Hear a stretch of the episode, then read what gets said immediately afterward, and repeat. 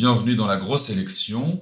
Avec cette semaine un épisode assez spécial étant donné que pour la première fois hors interview, nous enregistrons physiquement ensemble, mais pas avec Alexis. Je suis avec Augustin. Bonjour Augustin. Eh ben, bonjour Zach, ça me fait bien plaisir d'être ici. Et c'est une émission qui ne va pas reprendre le cercle des chroniques, étant donné que nous n'avons pas une actualité si foisonnante et que finalement, il reste assez intéressant de revenir actualité par actualité plutôt que de tout décomposer. Et on ne va pas traîner, puisque de ces derniers temps, entre l'interview, une semaine avec un épisode assez léger, il y a eu des nouveautés, des nouvelles, des renoncements aussi, des entrées en campagne. C'est euh, une euphorie foisonnante qui se met en place et on rentre peu à peu dans cette euh, campagne qui se démontre jour après jour vraiment chaotique. Et pour commencer, eh bien, nous allons parler du renoncement d'Arnaud Montebourg, la dégringolada.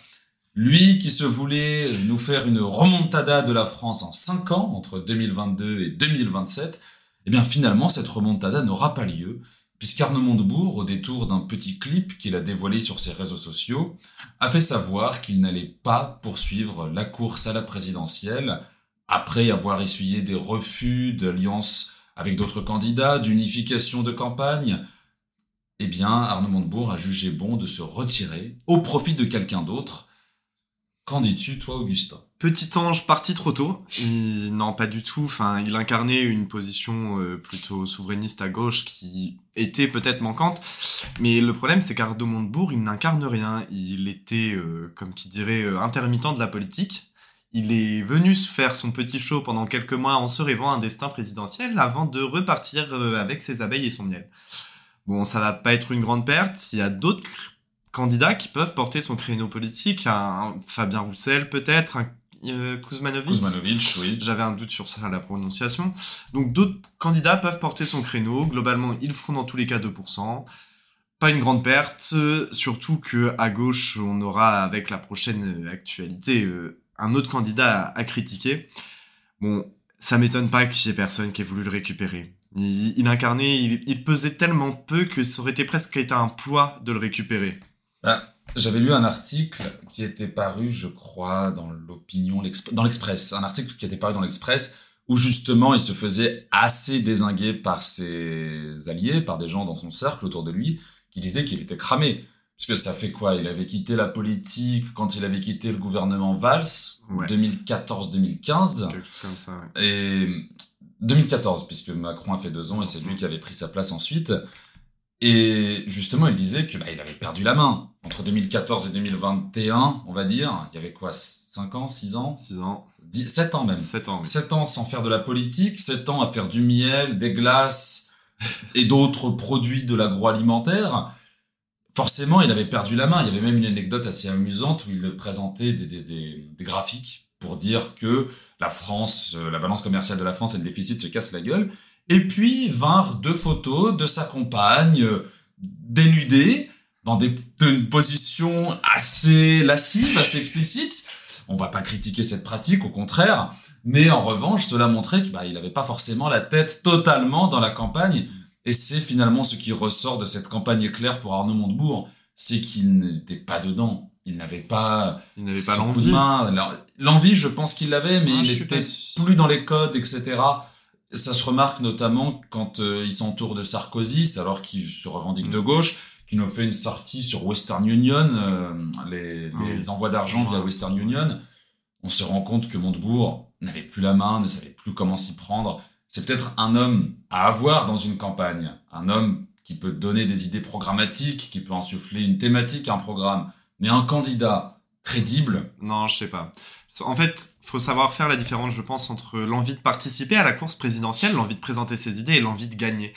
Euh, je pense qu'il avait l'envie de participer, mais l'envie qu'il n'avait pas, c'est celle de gagner, parce que s'il avait vraiment envie de gagner, il aurait été plus cohérent, plus strict sur ses orientations programmatiques, sur les lieutenant desquels il s'entourait, par exemple, il n'aurait jamais pris des sarkozystes, il aurait tenu son mouvement jeune et il serait pas tapé une rébellion de, en culotte courte parce que il avait tenu un propos sur l'immigration. Enfin, il y a beaucoup de manquements qui font que Montebourg, euh, candidat non, lieutenant peut-être, mais politique, c'est à douter. Et puis on remarque aussi très bien qu'il a changé de, qu'il a changé d'axe de campagne. Au début, il se voulait faire l'alliance entre les souverainistes de droite et les souverainistes de gauche. Ce qui pouvait être cohérent d'avoir des sarkozystes, encore Mm. que euh, Sarkozy 2007, on va pas revenir dessus, mais d'avoir des gens de droite pour aller draguer un peu cette population-là. Et après, il a passé donc de cette volonté d'alliance entre deux camps à faire euh, une candidature de gauche, euh, ancrée, comme on se souvient de cette magnifique vidéo d'Arnaud Montebourg qui, téléphone en main, passait des coups de fil à chaque candidat et se prenait des messageries à chaque fois. Et finalement, c'est peut-être ce qui a joué en sa défaveur, c'est de ne pas se fixer dès le début un axe de campagne clair et précis. On peut avoir quelques petites euh, or, réorientations programmatiques, réorientations d'idées, euh, de calibrage finalement sur euh, un volet de campagne, mais sur une campagne entière et sur un axe de campagne entier, c'était audacieux de sa part. Ouais, c'était audacieux, c'était surtout un sérieux loupé, je pense. Mais bon. Écoute, petite tranche partie trop tôt, je sais pas. En tous les cas, il aura tenté quelque chose et on peut pas lui en vouloir de ça. On va voir en tout cas comment il va s'y prendre pour faire résorber ces 100 000 euros de frais de campagne Yes. qu'il devra rembourser. Et finalement, le départ d'Arnaud Montebourg va servir l'entrée en campagne d'une autre candidature de gauche, pas du tout sur le même créneau, mais qui peut valoir aussi le coup pour notamment la bourgeoisie du 11e arrondissement de Paris, pour le peuple du 11e arrondissement de Paris, qui lui se rêve toujours s- séparatiste vis-à-vis du reste de la France. C'est l'entrée en campagne de Christiane Taubira. Après avoir laissé planer le suspense pendant tout le mois de décembre, elle nous a dit rendez-vous en janvier. Christiane Taubira, à la Croix-Rousse, dans un quartier de Lyon, a fait savoir qu'elle allait être candidate à l'élection présidentielle. Mais, petite nuance, sa candidature se dépendrait du résultat que son nom aurait à la primaire populaire. Euh, vous savez, la primaire populaire, on en a déjà parlé dans la grosse élection et dans Matacalin avec Alexis sur Twitch. C'est cette primaire organisée par un petit consortium de personnalités parisiennes, de militantisme euh, de gauche euh, gentrifié parisien, qui a décidé de mettre des candidats euh, qui ne voulaient pas forcément être candidats euh, dans un scrutin pour qu'à la fin, un ressorte et soit celui qui doit porter les valeurs de la gauche dans cette présidentielle. Taubira est la seule qui s'inscrit dans cette dynamique, et là, elle a lancé enfin officiellement sa campagne, rajoutant une personnalité de plus dans le centre-gauche, qui se compose déjà d'un Emmanuel Macron, d'une Anne Hidalgo, d'un Yannick Jadot, et maintenant de Christiane Taubira. Ouais, la, la candidature Taubira, bon, elle était attendue, elle était fantasmée par certains, elle était redoutée par d'autres. Euh, elle est actée maintenant, cette Ah. candidature Taubira. Enfin, elle Qui la redoute? Elle est redoutée plutôt. Elle, je pense qu'elle est redoutée au PS parce qu'elle va euh, aller taper dans leur faible réservoir de voix, hein, très faible même. Euh, je crois que c'est Harris qui du coup mettait Taubira à 5% et Hidalgo à 3%. Mais même sans. Taubira, elle était déjà à 3%. C'est pas faux. Donc voilà, donc euh, je pense que tous ceux qui en rêvaient, c'est-à-dire les quelques signataires de la primaire populaire, auront obtenu ce qu'ils veulent. Est-ce que ça a apporté quelque chose au débat? Je suis pas, je suis pas certain en fait qu'elle dégage des thématiques qui soient différentes d'une Hidalgo ou qu'elle porte une, un créneau ou un soutien populaire euh, différent.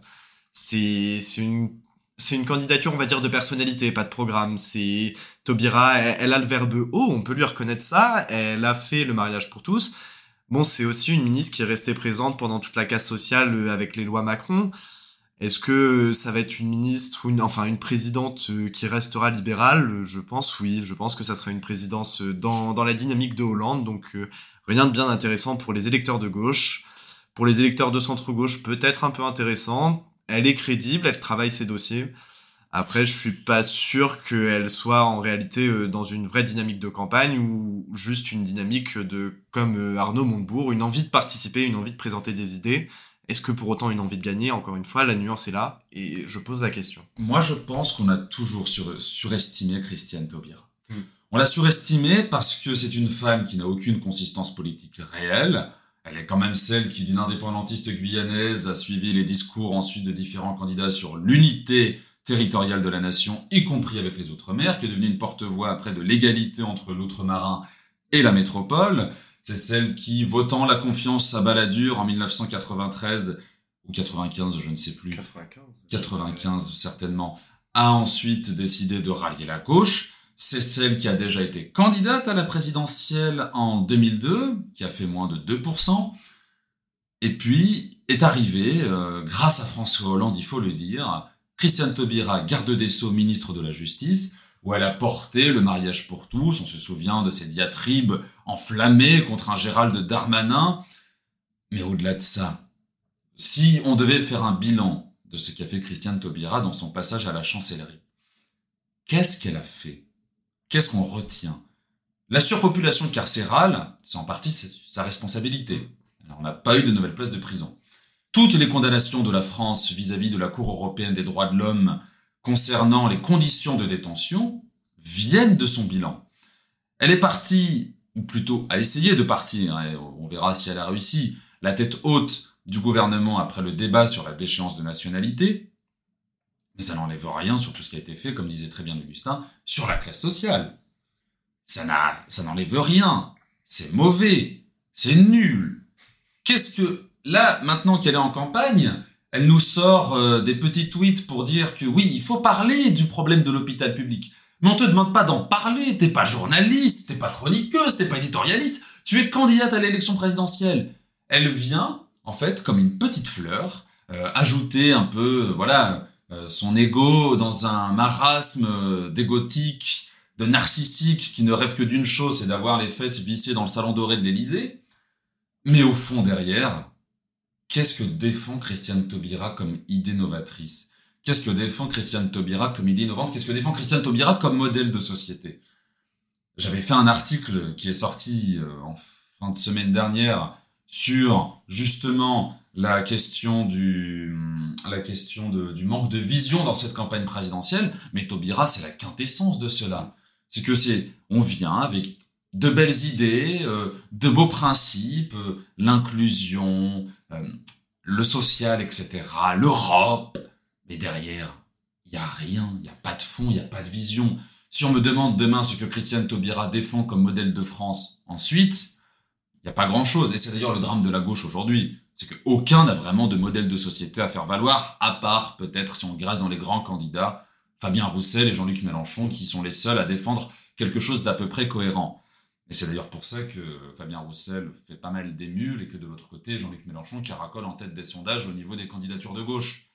Mais Christiane Taubira, c'est le vide, vide intersidéral, le néant. Hmm.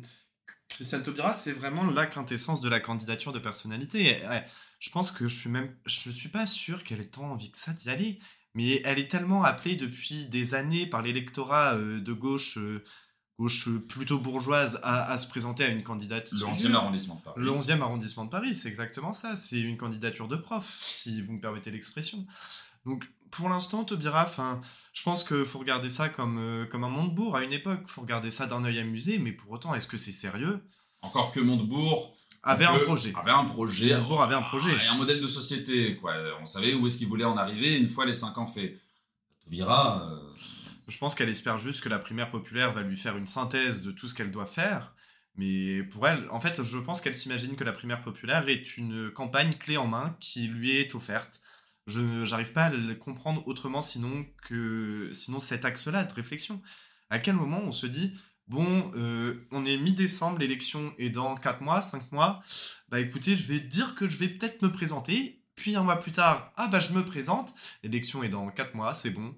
Non, je pense qu'elle se fantasme un, destin présidentiel en s'appuyant sur la, sur la primaire populaire sans pour autant que ça apporte quelque chose au débat public. Mais D'ailleurs, je trouve que le Parti socialiste, sur la question de, Christiane Taubira, va peut-être également lui donner un peu d'aile, dans le sens où si Anne Hidalgo n'arrive vraiment pas à prendre, mais on va revenir sur le cas de notre chère Anne Hidalgo après, si Anne Hidalgo n'arrive pas à prendre, on peut très vite se reporter sur Christiane Taubira, qui a le mérite, par son aspect très fraude, fraudesque, si je me peux me permettre ce néologisme, de euh, faire venir un électorat qui se revendique de gauche, plutôt jeune, ou plutôt embourgeoisé, vers elle, car ah, c'est trop bien. Moi, je le vois euh, dans, autour de, mon entourage, euh, les stories sur les réseaux sociaux qui disent c'est trop bien, Taubira se déclare, etc.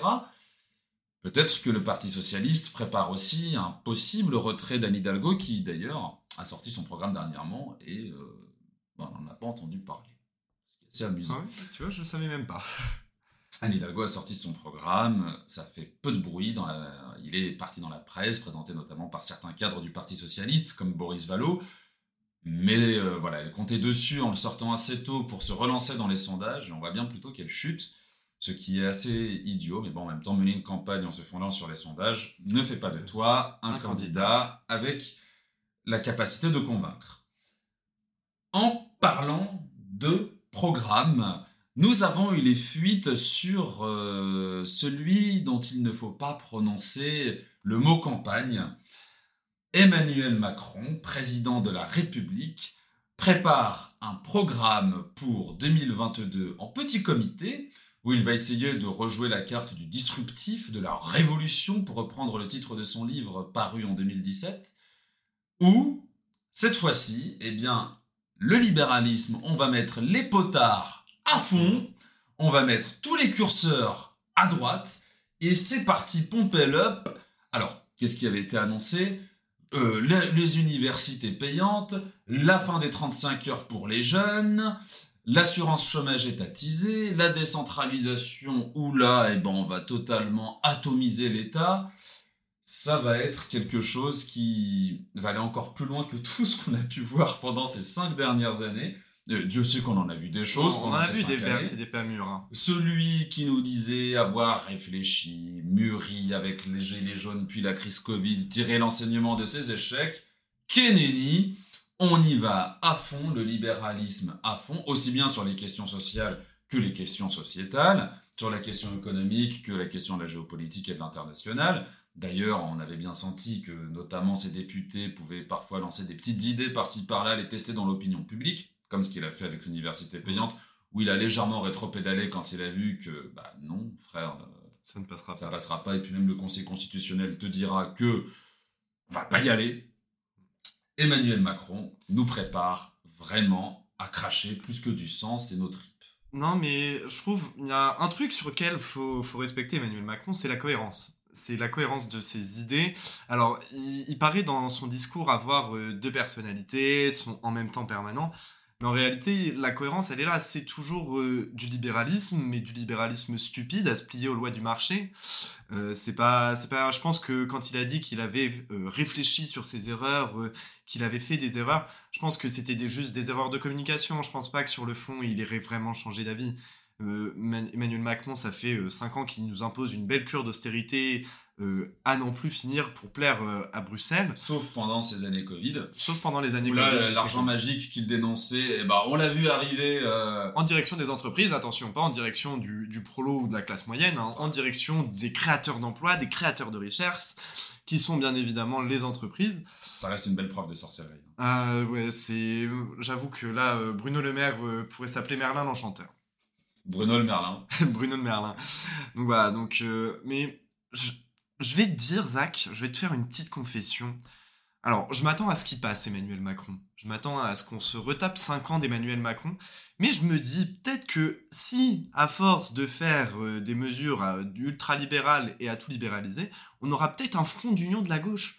Peut-être que la gauche se dira, tiens, ça fait bientôt 7 ans, 6 ans, 8 ans, 10 ans qu'on se fait enfiler, il serait peut-être temps de réagir. Et c'est un peu un, espoir euh, doux, un doux espoir, un doux rêveur que je suis, je pense, et que je nourris parce que, en fait, je comprends même pas comment ça, puisse passer. Alors après, il applique très bien ce qu'on enseigne en école de commerce, c'est-à-dire une démarche itérative où on fait des petits pas. Et donc là, on fait des petits pas dans le libéralisme le plus total, le capitalisme déchaîné. Tout ça aux dépens des jeunes, des précaires, des, en fait, aux dépens des plus fragiles de la société. Mais bon, que voulez-vous, euh, le marché se porte bien, les créateurs de richesse se portent bien, et il faut libérer le tigre. Oui, en fait, euh, Emmanuel Macron, c'est cette main invisible, non pas qui vient prendre à un moment donné ou qui vient réguler le marché. Au contraire, il vient mettre, pousser, pousser le marché. C'est va plus loin, va plus loin, avance, avance, avance, avance, t'inquiète pas, tout va bien se passer. Mais pour moi, il n'y aura pas de front d'union de la gauche si Macron passe. Pour moi, on aura les gilets jaunes, puissance 1000.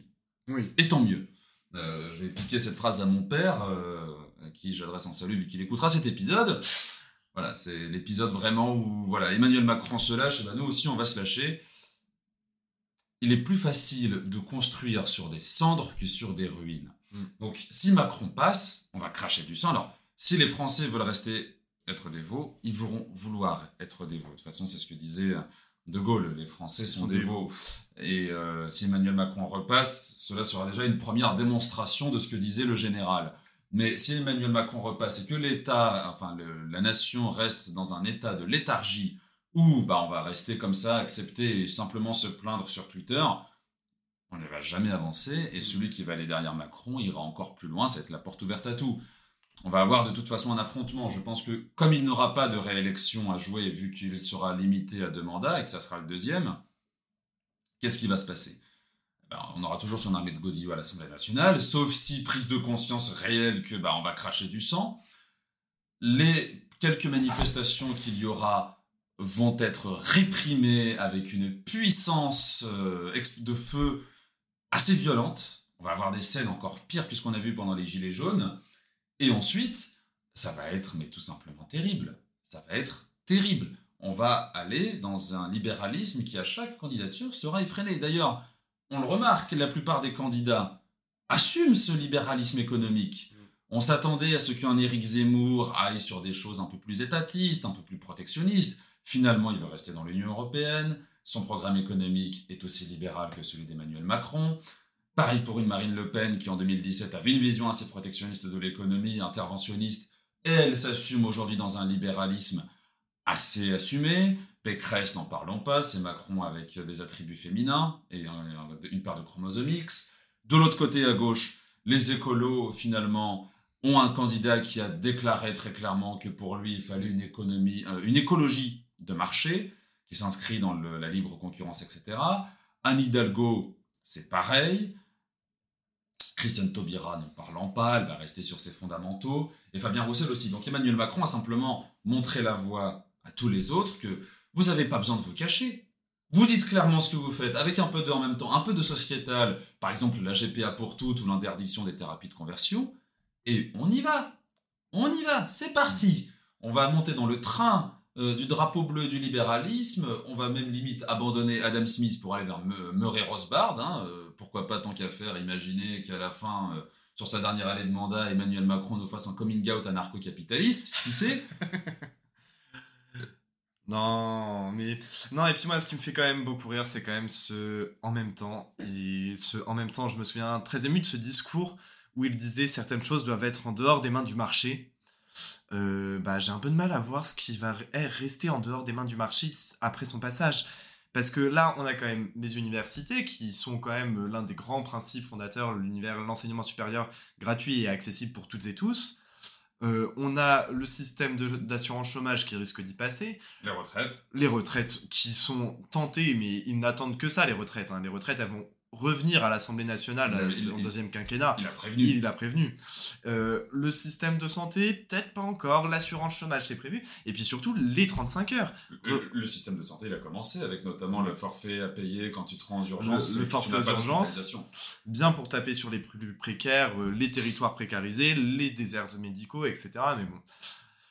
Et, et, voilà, qu'est-ce Enfin, moi j'ai peur, j'avoue, je suis jeune, j'ai peur de ce qu'on va recevoir quand on va arriver sur le marché du travail. Quand on, déjà en tant que jeune, là, sur l'université, on a pris cher avec la LPPR, avec les différentes lois depuis 2005, et c'était qui déjà l'enseignement supérieur sous Sarko? Euh, Sous Sarko, on a eu bah, Pécresse. Ah bah Pécresse, et bah voilà, je me disais bien qu'elle me disait quelque chose.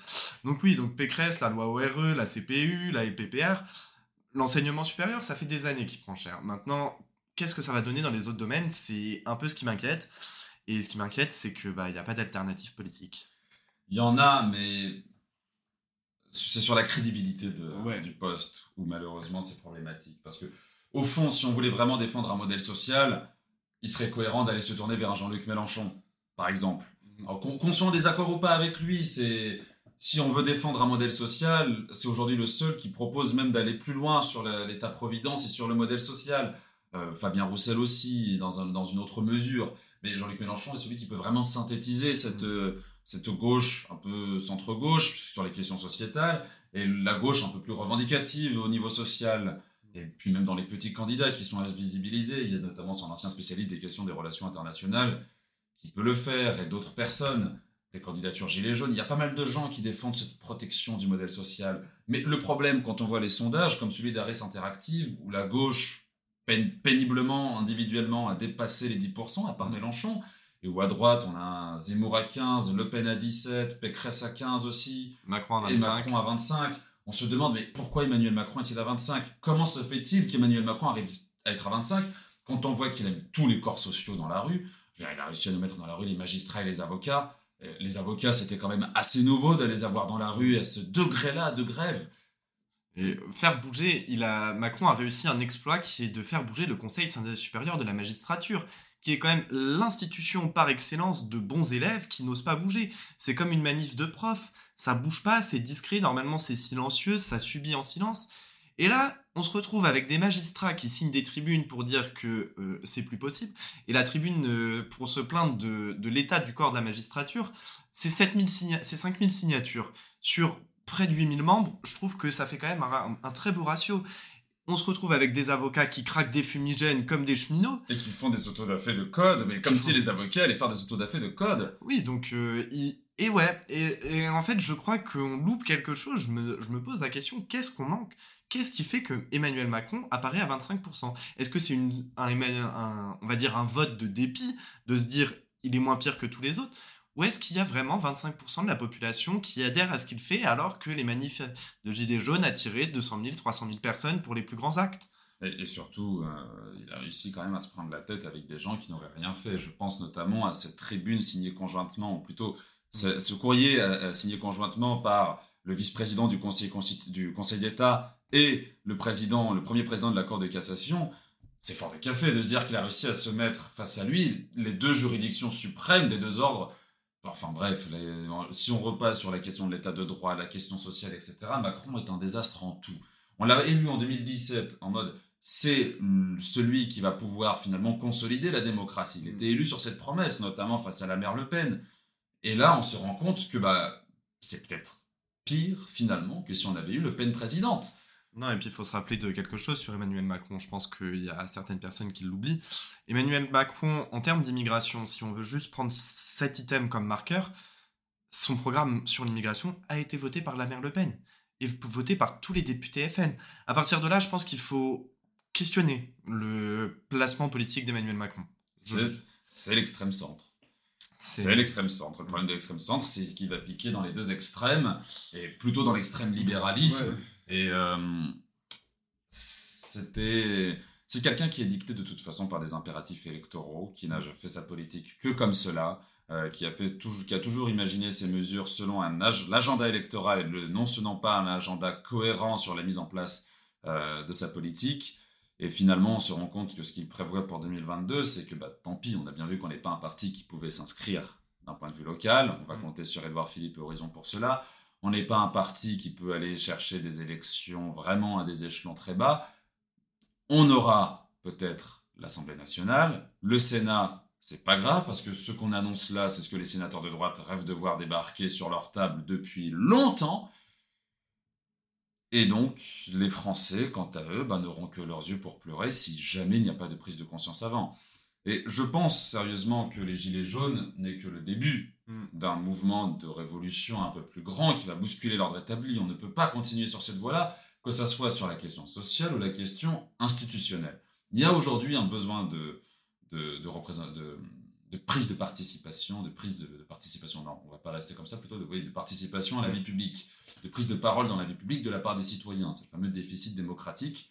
Et on se rend compte au fur et à mesure que le temps avance que c'est une catastrophe absolue et que les seuls qui peuvent aujourd'hui le challenger véritablement sont un peu des ersatz, mis à part, je mets des guillemets, si je reste sur les, les tendances actuelles des sondages, un Éric Zemmour qui défend quand même un modèle de société drastiquement différent sur certains points, Mm. notamment sur l'école ou sur l'immigration, où lui assume vraiment un- une vision de la société et où pour lui l'économie est très subsidiaire à cela, c'est qu'on verra après selon la façon dont on récupère les caisses. Ce qui est peut-être cohérent après cette crise Covid où on a dépensé sans compter. Mais ça sera de l'austérité, on va pas se cacher. Et pour parler d'Éric Zemmour, justement, euh, Éric Zemmour, franchement, pour l'instant, on se posait la question est-ce qu'il arrivera à endosser le costume présidentiel? Il s'en sort pas mal. C'est pour moi, pour l'instant, un sans faute d'un point de vue de la campagne. Vis-à-vis de la stratégie qu'il souhaite mener. Alors, je dirais pas un sans faute vis-à-vis de la campagne, mais en tous les cas, euh, il est quand même solide. Il est sur une démarche solide. Il attire à droite de la droite, il attire à sa gauche un petit peu, enfin sa gauche étant les républicains, on reste à droite. Mais voilà, on a eu deux très belles prises de guerre, donc euh, c'est Pelletier pour... Trois, trois belles prises de. Parce que je pensais à Pelletier pour LR, Collard pour euh, le FN. Et, Rieux chez les identitaires. Et Rieux chez les identitaires. Ah, en plus, très belle, euh, très belle population. en fait, là, il, est en train un peu de, de, de faire un tapis de napalm sur toutes les populations politiques de droite. La jeune frange incarnée par Damien Rieux, donc une population plutôt dépolitisée, ou en tous les cas assez peu politisée dans les grands partis. Une France, on va dire, euh, une France rurale, euh, abîmée, oubliée, qui se sent euh, bah, vexée avec le FN, et une France plus moderne, plus des villes, on va dire, pour caricaturer encore une fois, avec Pelletier. Donc là, il, est en train de ratisser large à droite, et ça lui fait une dynamique de campagne qui en deviendrait presque inquiétante quand même. Inquiétante si on s'oppose à ses idées. Oui. Voilà, on va quand même rester sur un, un, ton assez pluraliste. Euh, même si, bon, on va pas se cacher que Eric Zemmour n'est pas, trop notre tasse de café. Mais au-delà de ça, c'est-à-dire qu'il y a des belles prises de guerre. Pelletier, euh, Collard, surtout Collard. Collard, quelle surprise. Autant Pelletier, on pouvait se douter. Voilà, c'est quelqu'un qui a toujours eu un peu, euh, qui a un peu couru là où il pouvait avoir des responsabilités. Mais Gilbert Collard, c'était quand même l'un des premiers bras droits de Marine Le Pen quand elle arrivait au, Front National, quand elle arrivait à la tête du Front National, c'est le candidat, euh, enfin c'est euh, le type qui a quand même fixé une certaine colonne, qui a réussi à faire dégager Florian Philippot euh, du, du, Rassemblement National. Et là, le voir partir comme ça chez Eric Zemmour, c'était vraiment l'annonce mais surprenante de cette campagne et de ces ralliements, de ce jeu de chaises musicales qui a lieu à droite, où Eric Zemmour démontre qu'il est en train de, au plus de faire une reconquête, il fait une recomposition de la vie politique à droite. Mais au-delà de ça, sur sa dynamique de campagne, on a vu qu'il a commencé à multiplier les meetings. On a eu celui de Villepinte, on en a déjà longuement parlé, le serment de Villepinte. Mais dernièrement, il y a eu son meeting sur l'éducation, où on sent vraiment qu'il met un certain accent sur la question de l'éducation, et que c'est d'ailleurs là, pour l'instant, sur son programme qui est déjà publié, où il a, on va dire, le plus de propositions à mener, le plus de choses à faire. Donc on sent quand même qu'il y a une vision Mm. dans, la, dans, dans son programme. On sait qu'il veut commencer par une certaine couche, remodeler la France à travers la, couche des plus jeunes, à travers le modèle d'éducation, et que c'est presque, en centrant sur l'éducation pour commencer, une vision très long-termiste de la politique. Euh, il y a son volet immigration où il assume un discours très dur, euh, clivant, et c'est une politique, c'est une façon de faire de la politique qui peut être menée. C'est d'ailleurs ce que fait Emmanuel Macron depuis qu'il est arrivé à l'Élysée, cette cette vision clivante de la politique où il n'hésite pas à aller dans l'outrance, où il n'hésite pas à avoir des propos durs, des propos très fermes. Des propos qui sont parfois des délits, je tiens quand même à le rappeler. Oui, mais pas pour l'instant sur la campagne. Pour l'instant sur, la, campagne, il est propre. On va dire entre guillemets qu'il est propre. Euh, oui, non, moi je trouve Il est coaché. Il, a, il a eu un très bon média training, je pense, effectivement. Merci Sarah. Ouais.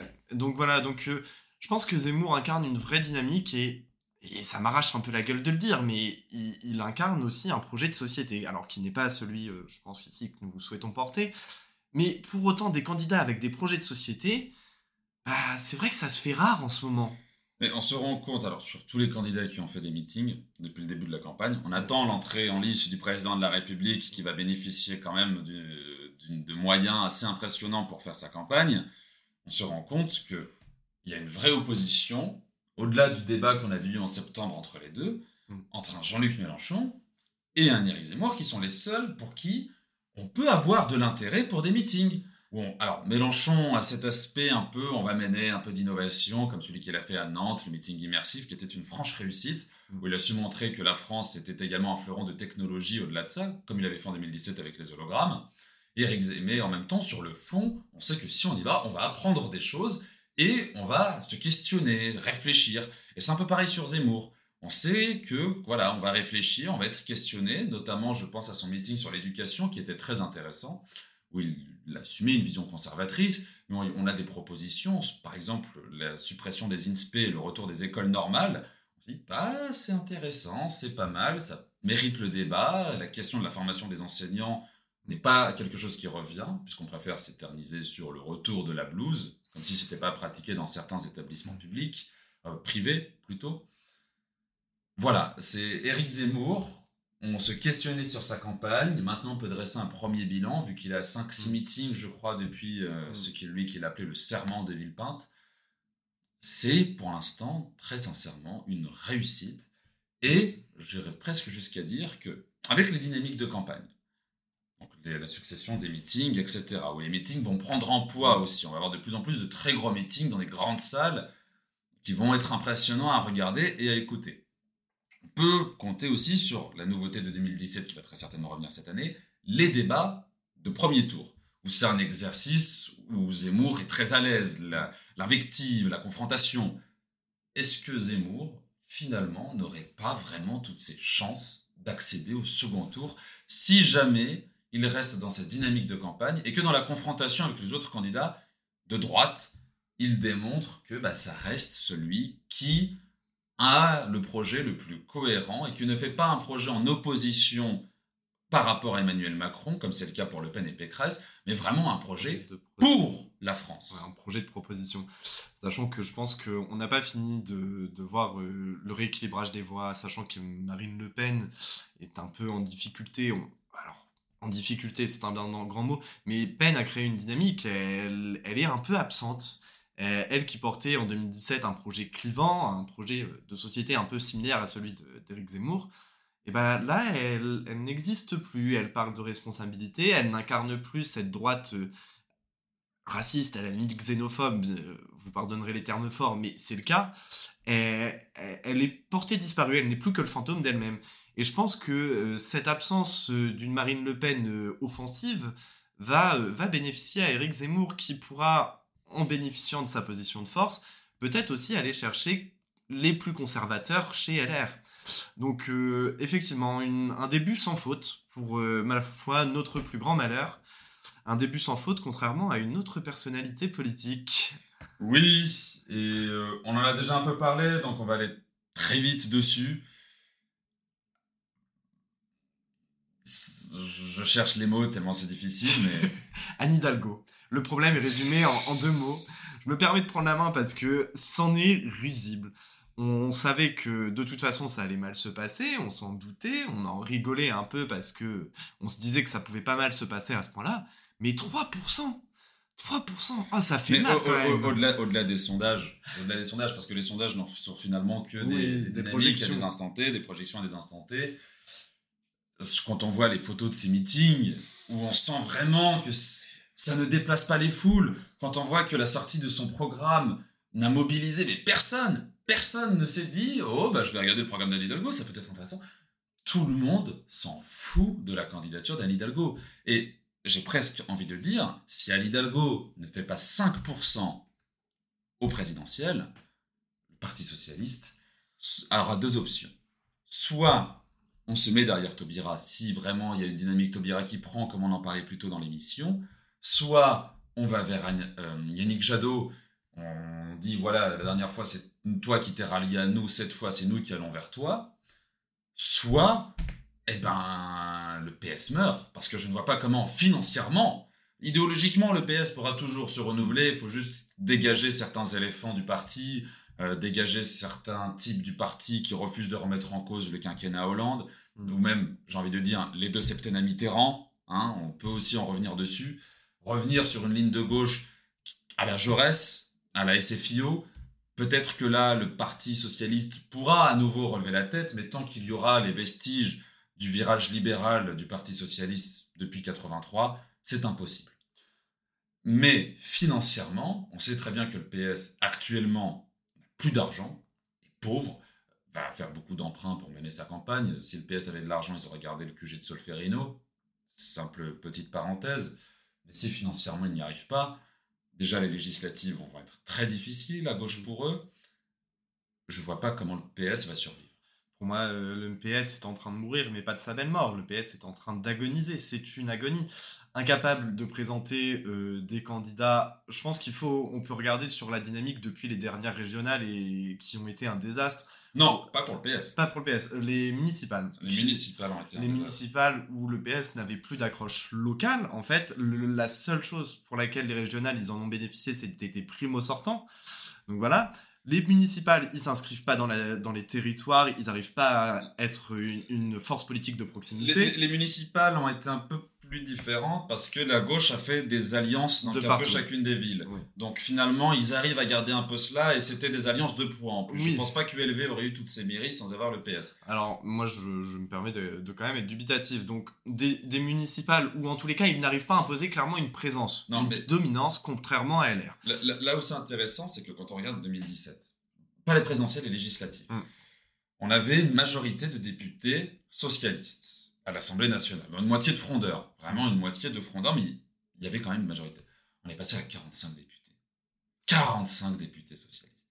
Deux, on va dire la majorité absolue, qui est, je crois, fixée à 200... Donc, à 287 Ouais. Et qui est passé de 287 à 45. Voilà. Ça fait mal. Ça fait mal. Le Sénat qui a été perdu en plein mandat. Ouais. À partir de là, déjà, le PS aurait dû entamer une réflexion. Il y a eu la réflexion avec Benoît Hamon. Mais qu'est-ce qu'a fait le PS tout logiquement? Comme ils savent très bien le faire à chaque fois qu'un candidat leur déplaît, c'était le cas avec Anne Hidalgo en 2017. Euh, En 2017, qu'est-ce que je raconte avec Anne Hidalgo en 2017 Avec Ségolène Royal en 2007, plutôt, on coupe la tête du type qu'on envoie. 2007, il aurait été plus intelligent que Ségolène Royal récupère la tête partie derrière. On en a empêché.